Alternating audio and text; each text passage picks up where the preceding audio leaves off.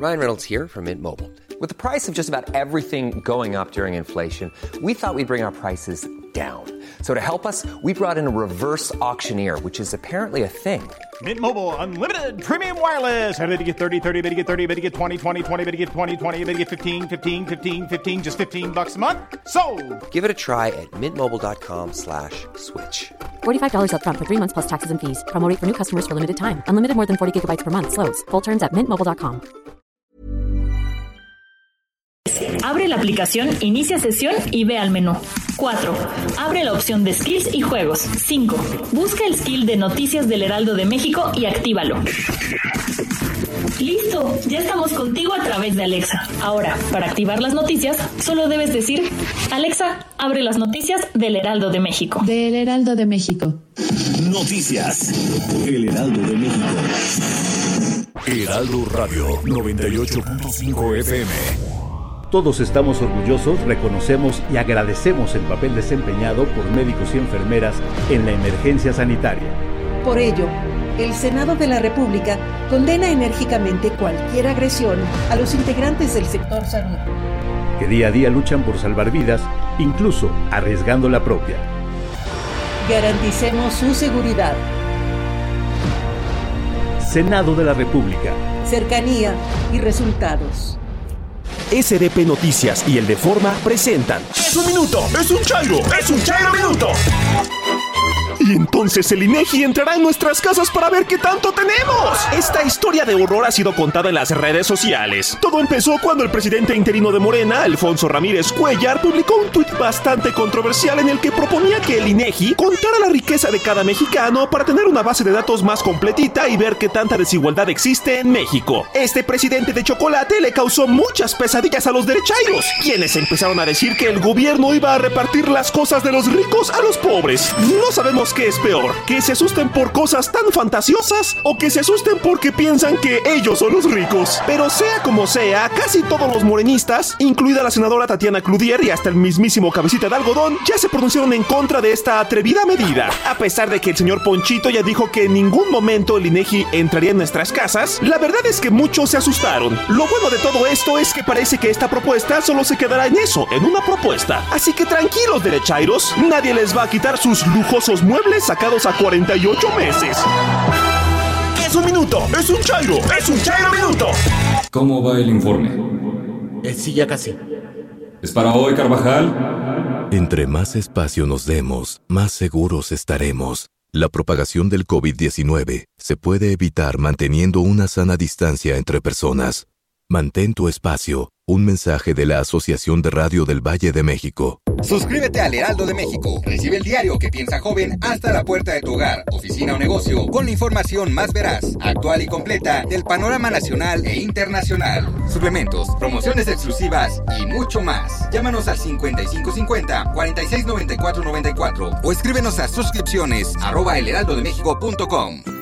Experiencias Gastrolab junto con Casa Virginia te invitan a poner un granito de sabor y ayuda. Ofrecemos un menú para tres personas, sopa de cebolla con crotones, lechón rostizado con jugo al chipotle y puré de papa, además de pavlova de frutos rojos, paquete de 2.100 pesos. Menús disponibles a partir del 13 de mayo, de miércoles a domingo de 1.30 a 6 de la tarde. Llevamos a casi cualquier parte de la ciudad. Aceptamos todas las tarjetas de crédito. Te atendemos en el 5207-1813. No olvides a nuestros niños en esta contingencia. El 10% de la venta total de estos paquetes será donada a instituciones de niños en situaciones vulnerables a través de Fundación Grupo Andrade. Experiencias Gastrolab junto con Casa Virginia 5207-1813. Experiencias Gastrolab arroba elheraldodemexico.com. Promoción válida hasta el 27 de mayo. Heraldo Radio. Esto es República H, la información más importante de lo que pasa en el interior de la República, con el punto de vista objetivo, claro y dinámico de Blanca Becerril. Hola, muy buenas tardes. Son las 12 del día en punto de este martes 19 de mayo de este año 2020. Yo soy Blanca Becerril, esto es República H y por supuesto que yo lo invito a que se quede conmigo porque en los próximos minutos le voy a dar toda la información más importante generada hasta el momento de lo que ha ocurrido en los últimos minutos, en las últimas horas en el territorio nacional con muchísimos temas, por supuesto, con temas del coronavirus, pero también con temas importantes de la reapertura de la nueva normalidad, del regreso ya a nuestras eh, pues actividades normales, sobre todo pues en algunos municipios del país, en algunos estados del país, eh, donde pues poco a poco ya se va a ir normalizando la situación después de esta pandemia del coronavirus. Por ello, pues el presidente Andrés Manuel López Obrador, el subsecretario de Salud Hugo López Gatel y las autoridades en general en materia de salud han pedido a la población no, no relajar las medidas de mitigación, no relajar las medidas en materia de salud, en materia de seguridad para seguir pues evitando la propagación, los contagios del coronavirus, pese a que pues ya algunos estados han reabierto paulatinamente con las medidas eh, sana distancia, con las medidas eh, pues eh, que han dictado las autoridades en materia de salud y de seguridad, operaciones por ejemplo en plantas automotrices, en el sector aeroespacial, en textileras o en o también en otros sectores, como por ejemplo Aguascalientes, Guanajuato y Yucatán, bueno, pues en estos estados ya poco a poco se va regresando a la normalidad, sobre todo en ciertos sectores de la economía. Sin embargo, pues es muy importante que no relajemos, en verdad, que no bajemos la guardia de eh, pues estas eh, medidas que hemos tomado y hemos aplicado y hemos hecho nuestras desde hace ya muchísimas semanas, alrededor de ya casi dos meses, o algunos, pues ya hemos cumplido dos meses eh, en nuestras casitas, en este confinamiento, quedándonos en nuestros hogares para que de esta manera, pues también ayudemos a las personas que lamentablemente, pues no se pueden quedar en sus casas. Además, es muy importante que sigamos con este distanciamiento social, con la sana distancia que ha dicho el gobierno federal de un metro, un metro y medio de las personas que están a nuestro alrededor, si es que nosotros pues ya hemos regresado a trabajar.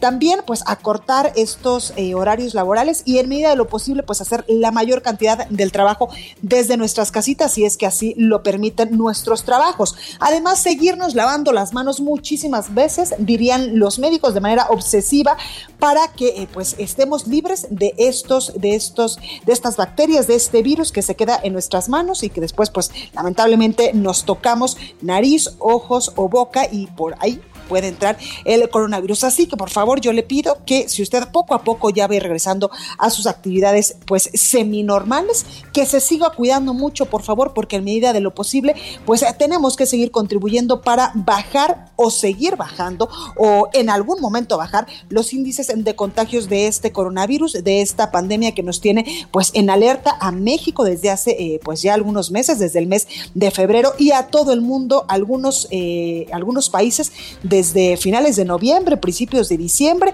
Así que mientras no tengamos una vacuna y mientras no tengamos ese medicamento pues que pueda eh, ayudarnos a contrarrestar los efectos del coronavirus. Hay que seguirnos en verdad cuidándonos muchísimo. Bueno, vamos a un resumen de noticias, pero antes recuerda que nos puedes seguir en nuestras redes sociales. Estamos en Twitter como arroba el heraldo de México.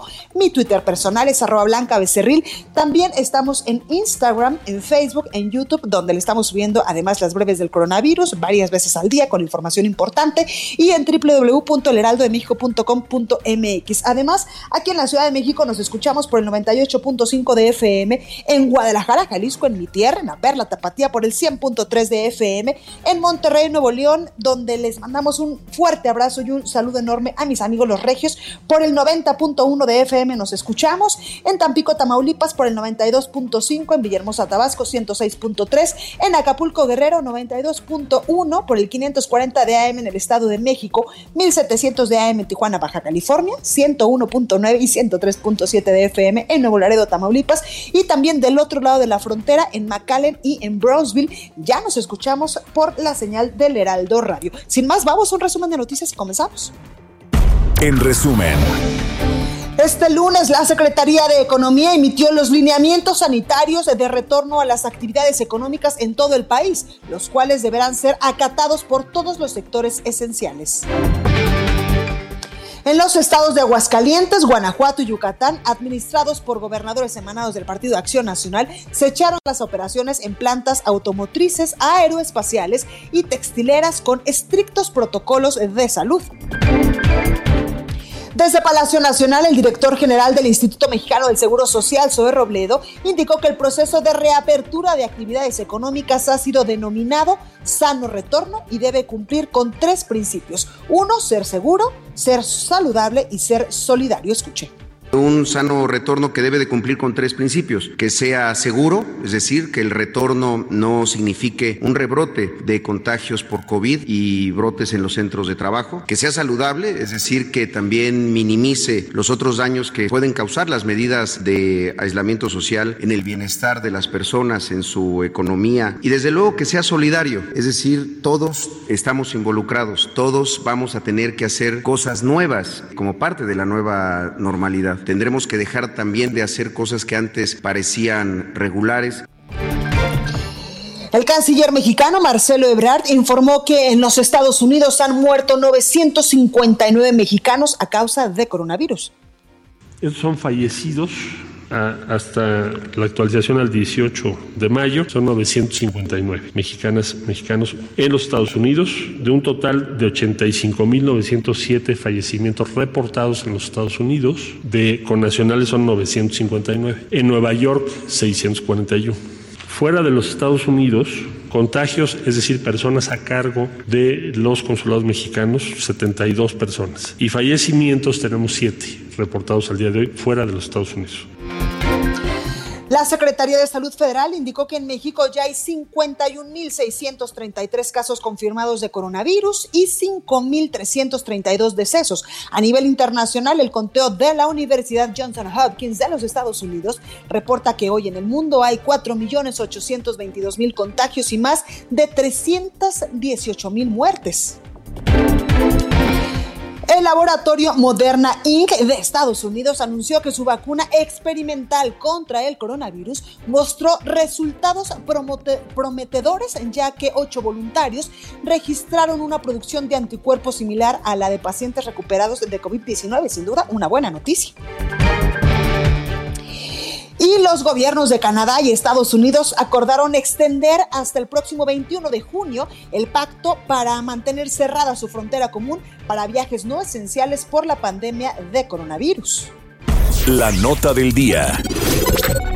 Bueno, comenzamos con toda la información y como todos los días en punto a las 7 de la, de la noche desde Palacio Nacional a las 7 de la mañana es otra conferencia, pero la del presidente Andrés Manuel López Obrador, pero todos los días a las 7 de la noche el subsecretario de Prevención y Promoción de la Salud, Hugo López Gatel, pues nos informa sobre cómo vamos con el tema del coronavirus en México. Escuche. No podemos relajar la disciplina. Si hemos avanzado si hemos evitado que nos desborde la pandemia, es decir, que no tengamos manera de atender enfermos, de hospitalizarlos, si hemos logrado que hay camas tanto para hospitalización general como para terapia intensiva, ha sido por la participación consciente, responsable de la gente. Y se logró el propósito que no lograron, desgraciadamente, en otras partes. Y es que precisamente, eh, usted lo acaba de escuchar, el presidente Andrés Manuel López Obrador afirmaba que la estrategia contra la pandemia del coronavirus ha sido exitosa en parte y en parte muy importante por la ayuda de todos nosotros, de todos los mexicanos que hemos pues eh, seguido al pie de la letra las indicaciones en materia de salud. Pero el subsecretario de Salud, eh, Hugo López Gatel, nos explicaba también pues cuántas personas lamentablemente se han contagiado en México de COVID-19. Escucha.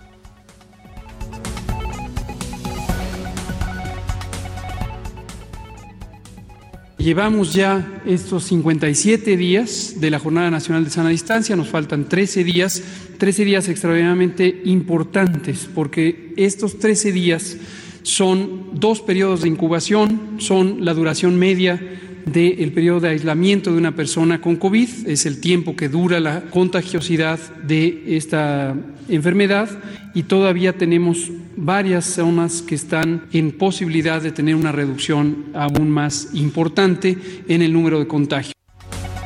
Bueno, y es que el subsecretario de Prevención y Promoción de la Salud, Hugo López Gatel, llamó a los mexicanos a no relajar las medidas de sana distancia durante los últimos 13 días de la cuarentena, lo dijo.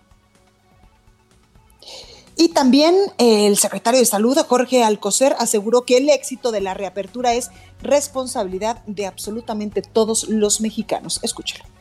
Estarán de acuerdo conmigo que el éxito de la reapertura es responsabilidad de todos. No podemos adelantarnos. El gobierno de México ha puesto a la disposición de las empresas y los centros de trabajo lineamientos con el fin de lograr una reapertura exitosa, escalonada y responsable de las actividades laborales. Bueno, y Luisa María Alcalde, la titular de la Secretaría del Trabajo y Previsión Social, informó que el 42% de las empresas que se negaron a cerrar eh, pues, eh, sus puertas para mandar a sus trabajadores a sus casas por la cuarentena se encuentran en los municipios más afectados por la pandemia. Escuchen. El 42% de las empresas que se negaron a cerrar están en los municipios donde han sido más afectados por la pandemia. Esto también preocupa, este porcentaje aumenta también porque se ha focalizado eh, las visitas y las inspecciones en estos eh, municipios. Bueno, también en la conferencia matutina del día de hoy del presidente Andrés Manuel López Obrador, que se da pues todos los días desde Palacio Nacional, el director general del IMSS, Zoé Robledo, indicó que el proceso de reapertura de actividades económicas en todo el país ha sido denominado sano retorno y debe cumplir principalmente con tres cosas, ser seguro, ser saludable y ser solidario. Escuchen. Un sano retorno que debe de cumplir con tres principios, que sea seguro, es decir, que el retorno no signifique un rebrote de contagios por COVID y brotes en los centros de trabajo, que sea saludable, es decir, que también minimice los otros daños que pueden causar las medidas de aislamiento social en el bienestar de las personas, en su economía. Y desde luego que sea solidario, es decir, todos estamos involucrados, todos vamos a tener que hacer cosas nuevas como parte de la nueva normalidad. Tendremos que dejar también de hacer cosas que antes parecían regulares. Un sano retorno que...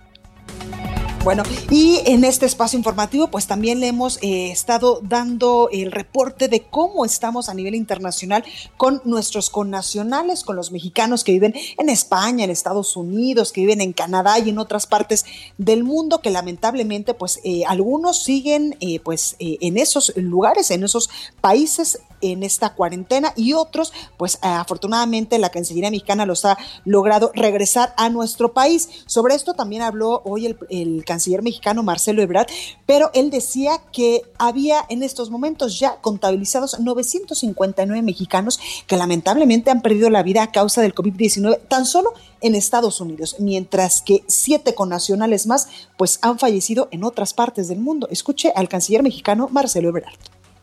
Son fallecidos hasta la actualización al 18 de mayo son 959 mexicanas, mexicanos en los Estados Unidos, de un total de 85.907 fallecimientos reportados en los Estados Unidos, de connacionales son 959, en Nueva York 641. Fuera de los Estados Unidos, contagios, es decir, personas a cargo de los consulados mexicanos, 72 personas. Y fallecimientos tenemos 7 reportados al día de hoy fuera de los Estados Unidos. Recorrido por el país. Bueno, pues vámonos ahora hasta Guadalajara, Jalisco, con nuestra compañera Mayeli Mariscal, porque allá en Guadalajara sancionan a negocios por incumplir las medidas sanitarias impuestas por el gobernador Enrique Alfaro para pues eh, contener el tema del coronavirus. Mayeli, adelante con tu reporte, ¿cómo estás? Hola, ¿qué tal Blanca? Muy buenas tardes, buenas tardes al auditorio. Así es, eh, se da cuenta de que el Ayuntamiento Tapatío eh, realizó sanciones a algunos comercios que, bueno, se dijeron eh, confundidos ante el anuncio de esta implementación de la fase cero. Algunos sí abrieron eh, sus puertas. Hay que recordar que esta fase cero es solamente para la aplicación y revisión de protocolos sanitarios y la reapertura de los negocios será hasta el primero de junio aquí en Jalisco.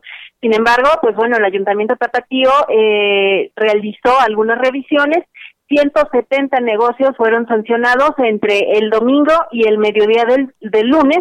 Eh, algunos de estos negocios, al menos 44, no correspondían a giros esenciales o ya autorizados y también eh, 126 de los giros esenciales fueron sancionados debido a que no estuvieron respetando pues estas medidas sanitarias, sobre todo lo que tiene que ver con la distancia entre personas.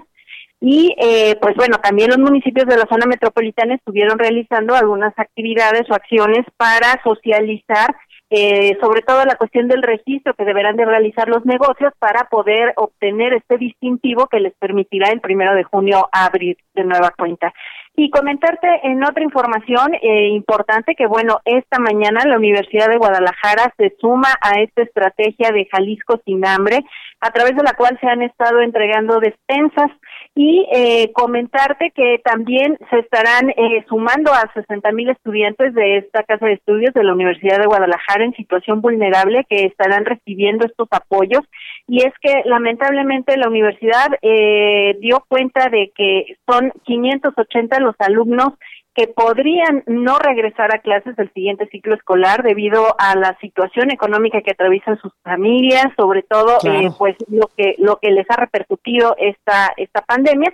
Y también destacar que trabajadores tanto activos pero también pensionados de la Universidad de Guadalajara son los que han estado donando eh, también para permitir que bueno eh, se otorgara a este programa Jalisco sin hambre 13.5 millones de pesos por parte de la Universidad de Guadalajara tanto de presupuesto de la Casa de Estudios, pero también 9.633 trabajadores que han donado y que eh, pues se estará descontando quincenalmente este apoyo. Y también comentar que, bueno, dentro de todo, una muy buena que tenemos que destacar en Jalisco es que la, inversión extranjera directa, eh, pues al primer trimestre se captaron 880.7 millones de dólares, así es que ubican a la entidad en el tercer lugar nacional de captación de inversión extranjera directa, lo cual pues es muy destacable. Los países de origen son Estados Unidos, Alemania, Reino Unido, España y Japón. Así es que, pues bueno, esa es la información y comentarte que hasta estos momentos tenemos 1.257 casos eh, confirmados de coronavirus 84 decesos y 472 personas en espera de recibir su diagnóstico. Oye, Mayeli, ¿tú eh, cómo has visto, por ejemplo, a los jaliscienses, a los tapatíos en estos eh, pues días de cuarentena? Entendemos que todavía nos falta y que pues todavía falta eh, pues algunas semanitas, algunos días para regresar a la normalidad. ¿Tú cómo sientes el ánimo de los tapatíos? Mira, la verdad es que el fin de semana, por ejemplo, se vieron las calles, sobre todo lo que tiene que ver con mercados y tianguis, pues un poco más saturadas, incluso eh, pues la gente sí ya estamos desesperados, yo creo que en todo el país, pero también los jaliscienses ya ya se empieza a notar un poco más la desesperación, se, se empezaron a hacer el fin de semana pues algunas reuniones, incluso se estuvieron eh, pues denunciando a través de las redes sociales sin embargo, eh, pues esta confusión que generó también del anuncio de la fase cero, cuando muchos negocios, empresarios pensaban que ya a partir de este lunes podrían abrir sus puertas y después la explicación de que siempre no, que solamente era pues revisar estos protocolos, la verdad es que sí tenemos que, admitirlo, sí bajó también eh, pues el positivismo quizá que pudieran tener los empresarios. Así es que pues sí, han sido días, eh, la verdad, complicados, pero eh, pues todavía nos falta un poco más para evitar que incrementen estos esos contagios. Totalmente, eh, totalmente, Mayeli, y a no bajar la guardia. Muchísimas gracias y por favor cuídate mucho. Claro que sí, igualmente, un abrazo. Gracias.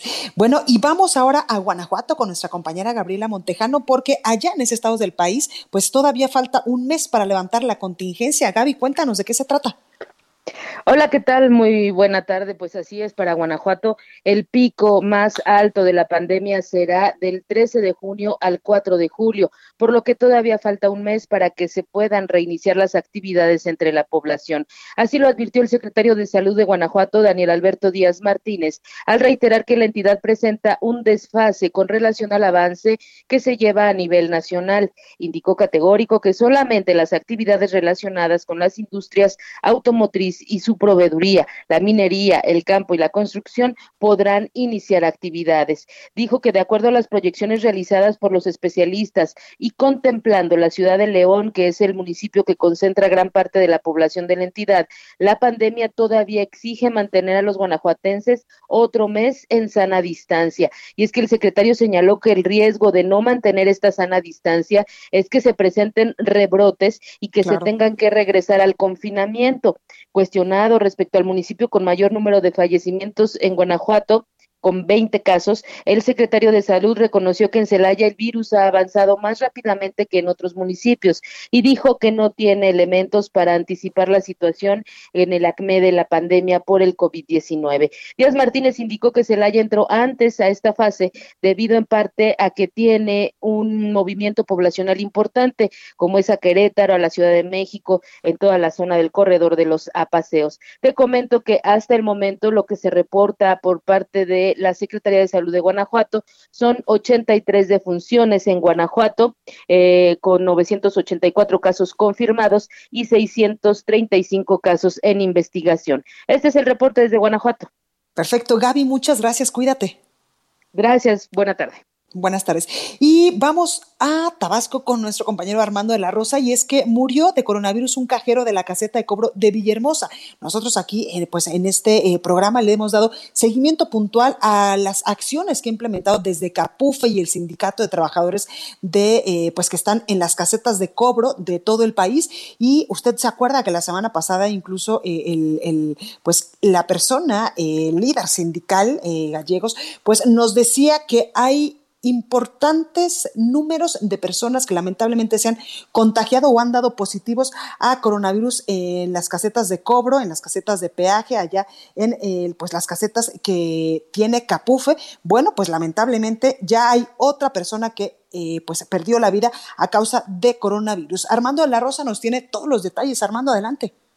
Así es, como tú ya lo mencionas, Blanca, pues bueno, pues el día de ayer precisamente el propio titular de la Secretaría de Comunicaciones y Transportes, Javier Jiménez Esprío, comentó en su cuenta de Twitter que desafortunadamente falleció a los 56 años de edad Juan José Santiago, quien era un cajero de eh, la caseta de cobro, eh, precisamente número 38, Grijalba. Esta precisamente es la que se ubica, eh, de que va de la ciudad de Villahermosa hacia el municipio de Macuspana, en la salida hacia Campeche. Entonces, pues bueno, pues lamentablemente esta persona falleció, este este, este, empleado de Capufe a causa del coronavirus. Y pues bueno, pues este es el tercer empleado de esta dependencia que fallece a nivel nacional, pero el primero que fallece eh, de coronavirus aquí en el estado de Tabasco. Y es que pues bueno, pues es una situación complicada, ya que esta es una de las casetas más concurridas aquí en Tabasco y desafortunadamente este empleado se contagió. En el mensaje que escribió el titular de la Secretaría de Comunicaciones y Transporte, pues bueno, pues él señala que esta persona ya estaba confirmada con COVID-19 y pues este le mandó su pésame a los familiares, amigos y compañeros de trabajo de este cajero de Capufe de aquí de Villahermosa, que es el primero en el estado de Tabasco, que fallece de esta dependencia a causa del coronavirus. Cabe señalar que aquí en Tabasco, pues es una situación muy difícil la que estamos viviendo,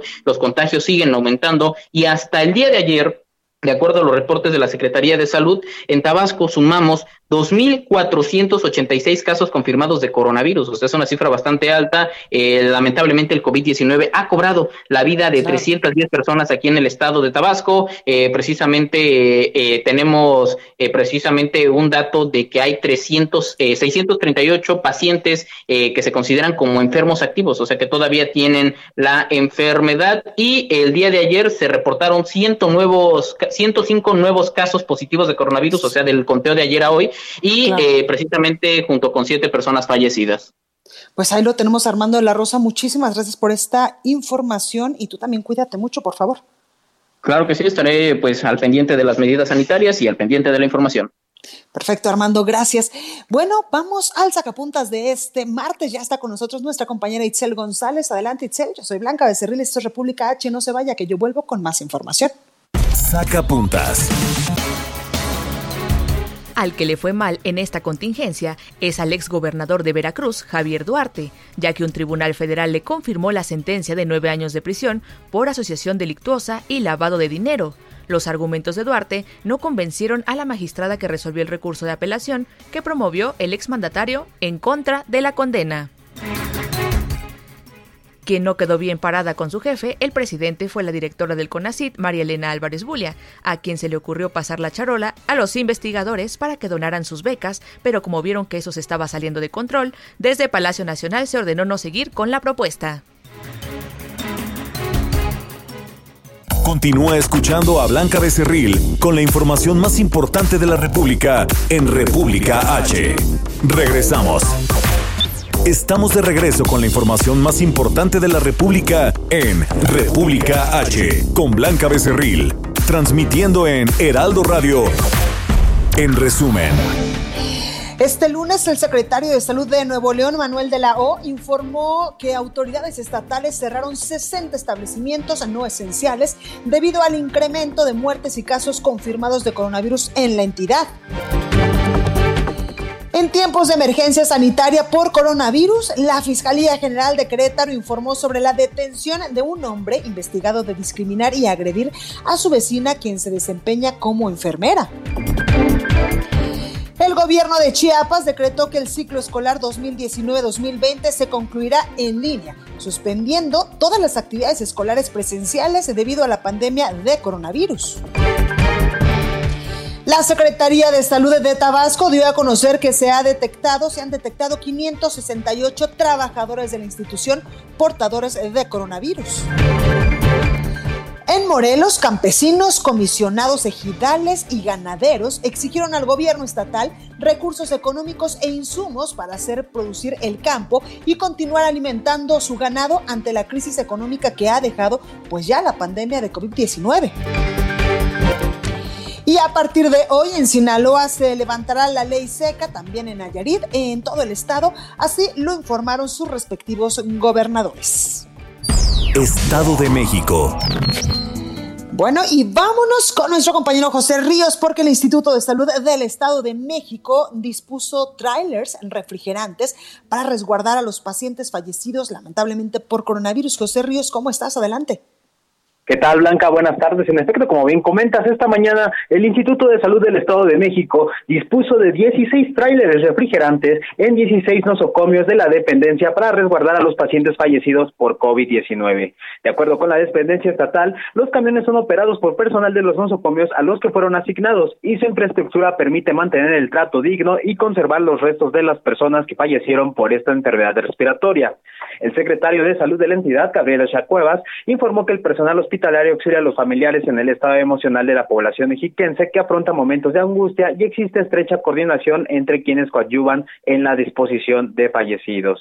Los hospitales Blanca donde se dispusieron estos camiones se encuentran en los municipios de Atizapán, Atlacomulco, Axapusco, Cautitlán, Ecatepec, Ixtapa de la Sal, Naucalpan y Nezahualcóyotl. También fueron instalados en los municipios de Tenancingo, Texcoco, Toluca, Valle de Bravo, Valle de Chalco, así como en el Centro Médico Licenciado Adolfo López Mateos, ubicado en la ciudad de Toluca. Y pues bueno, estos municipios son los que reportan el mayor número de contagios y personas fallecidas por COVID-19. Por otro lado, Blanca, te informo que esta mañana transportistas del Estado de México marcharon semidesnudos sobre la avenida central Carlos González para exigir a las autoridades de los tres niveles de gobierno apoyos durante esta contingencia sanitaria. Eh, de manera pacífica sobre los carriles centrales de esta vía, los inconformes denunciaron que las autoridades estatales no han solucionado sus exigencias para recibir ayuda a sus sectores. Ese es el informe hasta el momento, Blanca. Pues ahí lo tenemos, José. Muchísimas gracias. Seguimos pendientes. Buenas tardes. Gracias. Y vamos ahora a Veracruz con nuestro compañero Jesús Ruiz, porque municipios de La Esperanza en Veracruz pues rechazaron regresar a la nueva normalidad. Estos municipios de La Esperanza son los municipios que ha denominado el gobierno federal que están libres de coronavirus eh, estos municipios principalmente y los municipios que están a sus alrededores. Sin embargo, pues en Veracruz y en otros estados del país, los gobiernos estatales han decidido que incluso los municipios de La Esperanza, algunos de ellos, no regresen a la nueva normalidad. Jesús Ruiz, adelante con tu reporte. ¿Cómo estás? ¿Qué tal? Buenas tardes, Blanca. Un saludo al auditorio. Efectivamente, aquí en Veracruz son 12 los municipios que se encuentran en esa lista de los llamados municipios de la esperanza por el gobierno federal. Sin embargo, pues puedo confirmarte que la mayoría de los ediles ya señalaron a las autoridades estatales que no van a regresar a la nueva normalidad debido al temor que hay ante los contagios del coronavirus comentarte, Blanca, que, bueno, aquí en Veracruz, en el estado, el repunte de casos eh, pues continúa. Veracruz ni siquiera ha llegado a la fase 3 de la pandemia y por esta razón los ediles están optando por ser cautos y confirmaron eh, que no van a regresar a las actividades normales eh, en los próximos días. Comentarte que en Veracruz eh, son 12 municipios y se tratan de Tlaquilpa, Tezonapa, Los Reyes, Astacinga, Aplatáhuac, las Minas, Citlaltepec, Ixcatepec, Mixtla Altamirano, Chontla, Texhuacán y Tatatila, los que se encuentran en la lista. Sin embargo, bueno, pues eh, como te digo, eh, no van a regresar a sus actividades y no van a reanudar clases, eh, principalmente eso.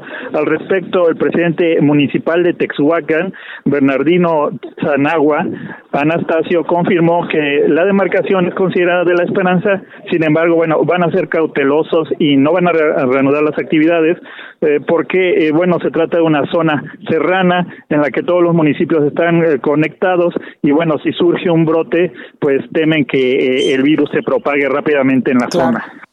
Pues ahí lo tenemos, Jesús. Muchas gracias. Gracias, Blanca. Buena tarde. Gracias. Y ya que hablamos de Veracruz, ¿usted recuerda la frase merezco abundancia, merezco abundancia, dicha por la esposa del exgobernador Javier Duarte de Veracruz? Bueno, pues hay noticias importantes del exgobernador y es que el exgobernador priista Javier Duarte, que pues todo mundo sabemos que saqueó a Veracruz, pues fue, eh, bueno, más bien recibió una orden de una magistrada del Tercer Tribunal Unitario Penal para regresarle 40 inmuebles. Y es que revocó el decomiso de estos 40 inmuebles esta, esta eh, magistrada, cuya propiedad se atribuyó a los prestanombres del exgobernador veracruzano, dado que esta causa penal pues no está concluida porque aún faltan por detener a otros imputados cuando pues Javier Duarte fue detenido en las diligencias de las autoridades por las eh, propiedades de este y su ahora ex esposa Karime Macías, pues encontraron libretas en las que usted recordará, pues había páginas completas donde Karime Macías decía, merezco abundancia, merezco abundancia. Bueno, pues hace algunas horas eh, la juzgadora eh, ratificó la condena contra Javier Duarte de nueve años de prisión y una multa de 58.890 pesos qué poquito le salió, qué barato le salió por los delitos de asociación delictuosa y lavado de dinero al estimar que los datos de prueba en su contra son suficientes e idóneos, pero pues eh, revocó este tema de la incautación de los 40 inmuebles. Y hoy por supuesto en la conferencia matutina el presidente de México Andrés Manuel López Obrador consideró que el Consejo de la Judicatura Federal del Poder Judicial de la Federación es la instancia encargada de revisar la decisión de una jueza que confirma la sentencia de estos nueve años de prisión que le comento contra el exgobernador Javier Duarte, y también pues de revisar por qué ordenó regresarle 40 inmuebles que se le habían decomisado. Es por ello que pues el presidente López Obrador pues considera que el Consejo de la Judicatura Federal pues debe revisar este asunto porque pues todo mundo sabemos que este gobernador fue pillo, pillo, pillo. Bueno, pues vámonos ahora hasta Puebla con Claudia Espinosa, siguiendo con el tema de los municipios de la Esperanza, y es que allá se mantendrán las suspensiones de actividades en estos municipios. Claudia Espinosa, adelanta con tu reporte, ¿cómo estás? Así es, te saludo con gusto a ti y a todos los amigos del auditorio del Heraldo Media Group.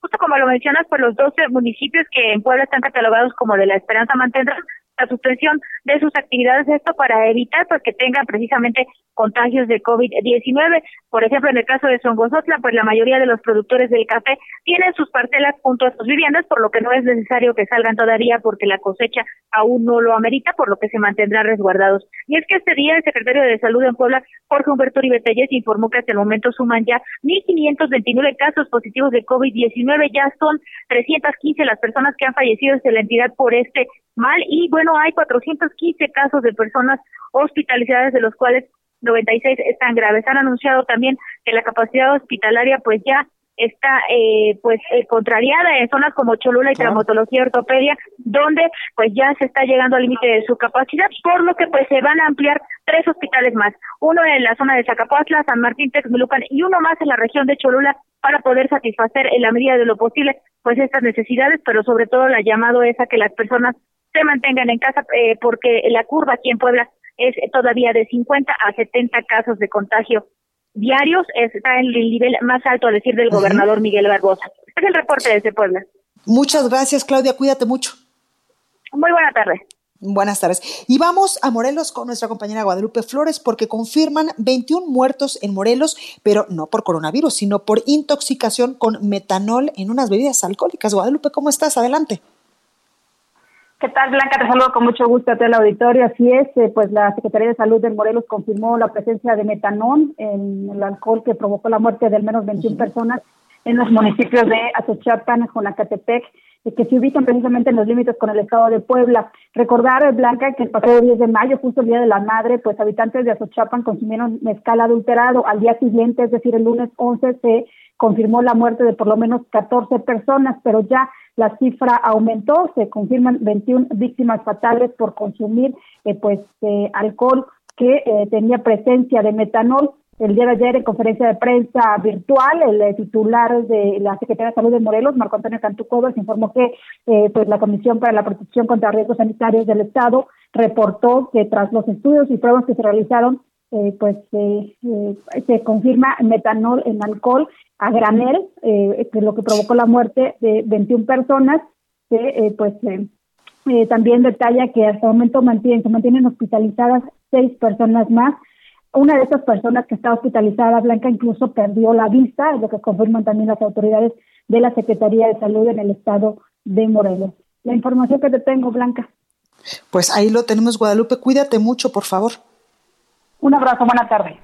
Buena tarde. Y precisamente ya que hablamos de Morelos, la Secretaría de la Defensa Nacional, la SEDENA, habilitó cuatro hospitales en Morelos para la atención de personas con síntomas de COVID-19. También información importante sobre el coronavirus. Vamos a Yucatán con nuestro compañero Herbert Escalante y es que allá en este estado del país, pues fallecieron otras cinco personas por beber alcohol adulterado ya son 12 casos para que vean que pues no solamente es en Morelos y en días pasados también sucedió este tema en Jalisco, ahora también en Yucatán. Herbert, adelante.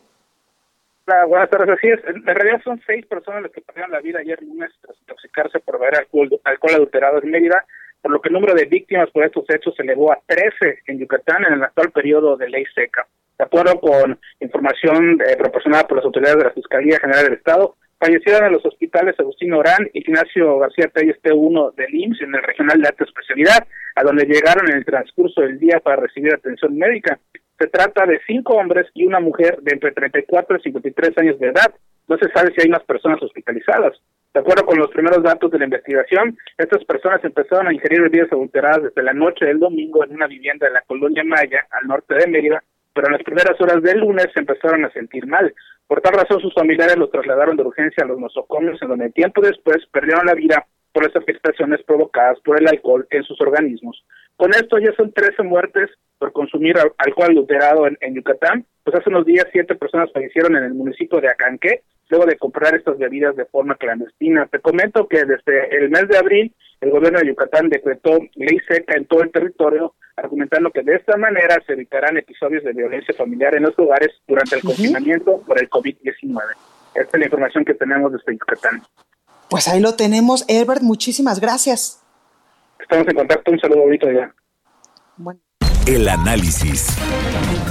Bueno, pues me da muchísimo gusto saludar en la línea telefónica al capitán Enrique Albores, el piloto aviador. Capi, buenas tardes, ¿cómo está? Bien, mi Blanca, ¿cómo estás? Qué gusto saludarte, muy buenas tardes. Muy bien, oye, si alguien sabe de aviación, por supuesto que eres tú, Capi. Gracias, Blanca. Oye, cuéntanos, porque además de ser un piloto, eh, pues, eh, aviador súper reconocido aquí en México y que va y viene por muchas partes del mundo, ahora te tocó traer insumos médicos, eh, respiradores, gogles y material, pues, para los médicos a nuestro país desde China. Sí, la semana pasada hicimos ese vuelo y mañana me vuelvo a ir, ¿eh? mañana nos vamos nuevamente, estamos realizando de dos a tres vuelos diarios, fíjate qué cosa tan importante. Claro. esta crisis, cuando las aerolíneas están detenidas, están volando al 10, 15% de su capacidad, nosotros hemos tenido la oportunidad de tener contratos importantes con Cruz Roja Internacional, con gobierno mexicano y algunos otros gobiernos en el mundo, y nuestros aviones grandes estamos volando dos, tres eh, veces al día a Japón y China, cargando y trayendo insumos médicos para México y para otras partes del mundo, Blanca. Oye, está, está padrísimo esto que nos dices. ¿Para qué otras partes del mundo has llevado insumos médicos? Y también eh, preguntarte cuántos han traído, si te sabes más o menos las toneladas o cuántos viajes has hecho de China, de Japón a México con insumos. Mira, eh, no sé darte la cantidad exacta porque han sido muchísimos vuelos. A México han llegado aproximadamente 12 que son para el gobierno mexicano y para nuestros médicos en este país. Pero hemos llevado a Centro, Sudamérica, al Caribe, incluso a España, Alemania, hemos hecho vuelos a Europa llevando insumos médicos que prácticamente son los tapabocas, las caretas, las eh, face masks, las, las caretas de acrílico para la cara, patas, guantes, algunos respiradores, este eh, alcohol, eh, gel desinfectante y papel de baño, es lo que más hemos transportado. Oye, Capi, desde tu trinchera, ¿qué se siente como mexicano que eres, pues poner también tu granito de arena para eh, pues ayudarnos sobre pues a salir mejor de esta pandemia del coronavirus? Son vuelos muy interesantes. Fíjate que es una experiencia que estamos viviendo, que no la habíamos hecho en ocasiones anteriores, pero que ha sido muy interesante, ¿no? El saber que traes cosas que van a servirle a los doctores, a la gente que anda en la calle, que es importantísimo usar el, el tapabocas, lavarse las manos, ponerte gel, pues es, es una satisfacción muy bonita y el estar allá en China, eh, debo platicarte, Blanca, es impactante el aeropuerto de Pudong en Shanghái, China, que es para mí el aeropuerto más grande del mundo. Su extensión es verdaderamente tremenda. Cualquier aeropuerto que me digas tú de Estados Unidos es chiquito al lado de lo que es Pudong y ver todas las terminales de carga repleta de aviones de todas partes del mundo cargando insumos médicos para llevar a otros países. Ves las terminales de pasajeros ahorita prácticamente vacías, pero las terminales de carga, las plataformas de carga, verdaderamente atiborradas de aviones de muchas partes del mundo. Claro. Oye, Capi, también quiero preguntarte, tú estuviste, si no mal recuerdo, eh, pues pasándote unos días encerrado en un hotel en Londres cuando empezó pues todo este tema del coronavirus. Sí, hasta me enfermé, me dio herpes zóster.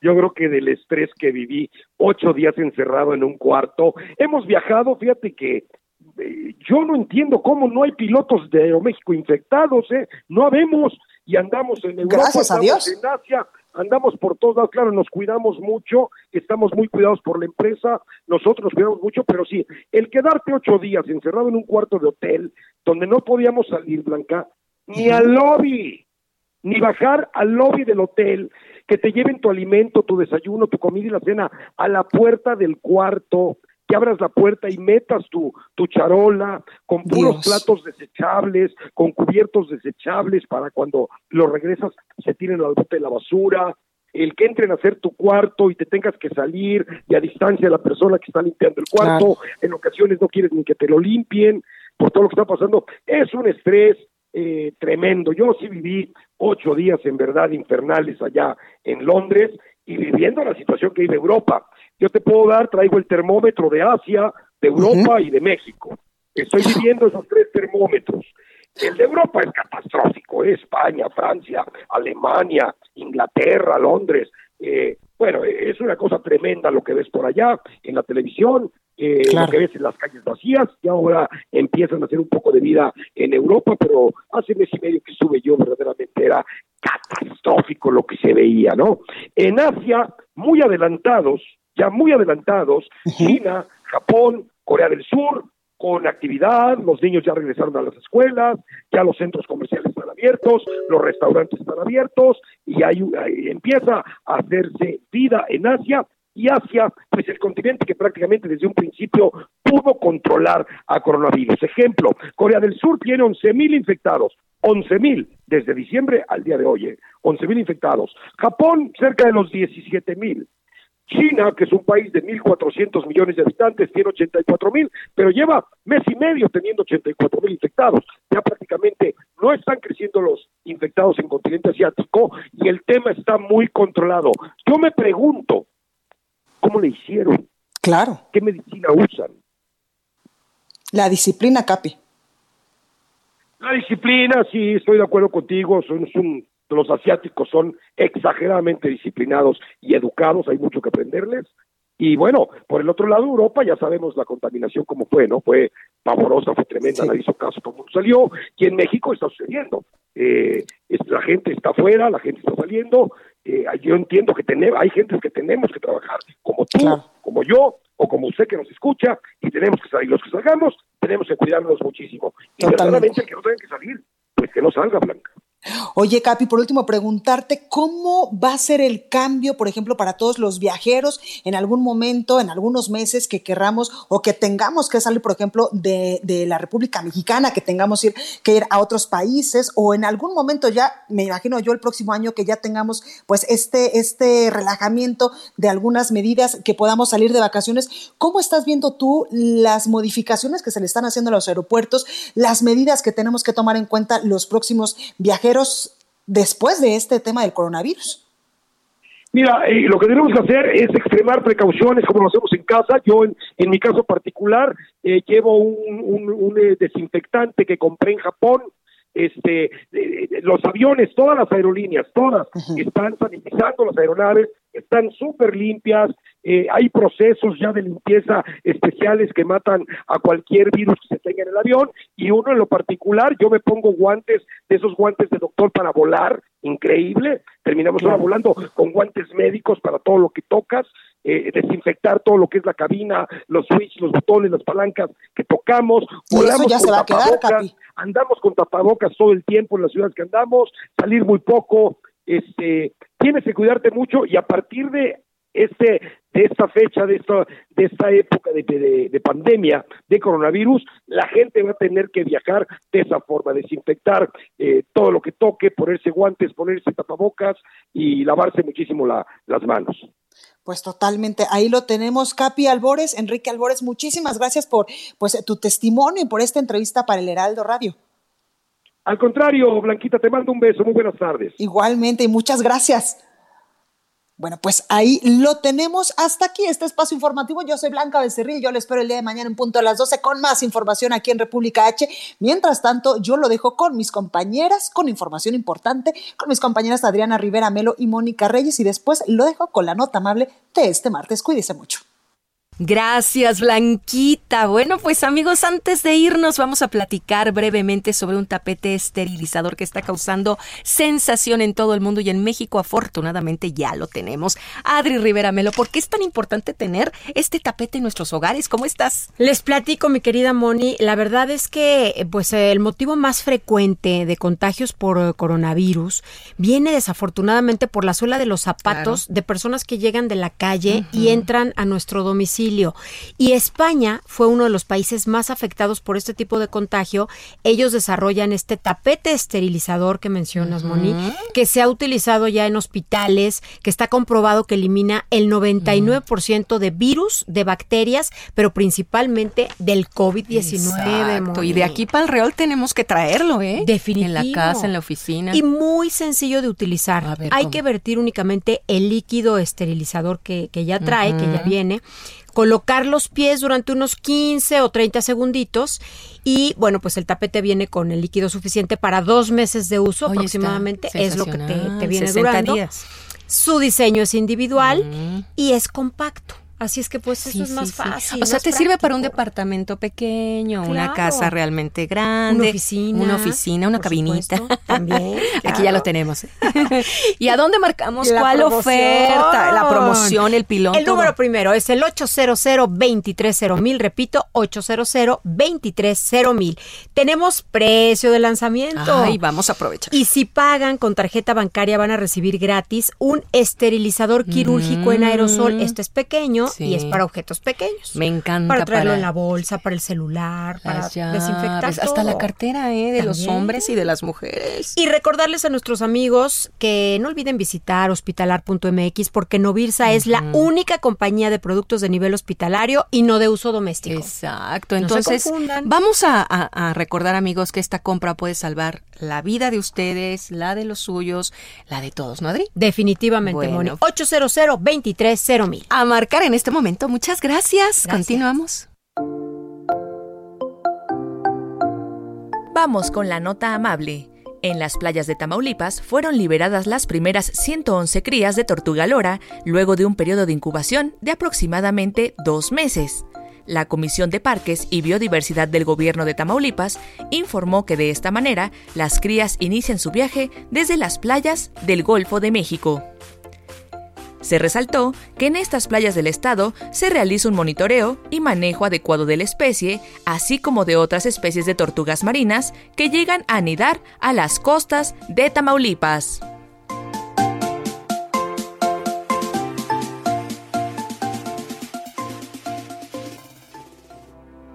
This is my this is my choice. And you're the drug that gets me through.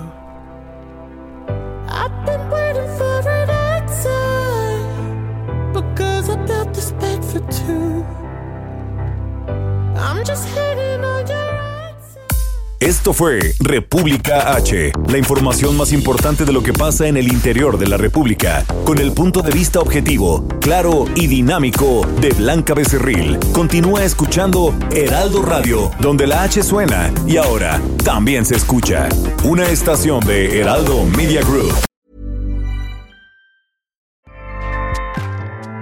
ACAST powers the world's best podcasts. Here's a show that we recommend. The Real Housewives is a guilty pleasure for most, but if you're looking to not feel guilty about that pleasure, tune in to Everything Iconic with me, Danny Pellegrino, where I break down all the messy moments and behind the scenes antics of Bravo's popular franchise. And on Everything Iconic, I also interview celebrity guests like Kelly Ripa, Kiki Palmer, Drew Barrymore, Cameron Diaz, and more about their guilty pleasures, their past work, and so much more. So if you're pop culture obsessed and find yourself watching way too much reality TV like me, tune in to Everything Iconic with Danny Pellegrino wherever you listen to podcasts. ACAST helps creators launch, grow, and monetize their podcasts everywhere. ACAST.com.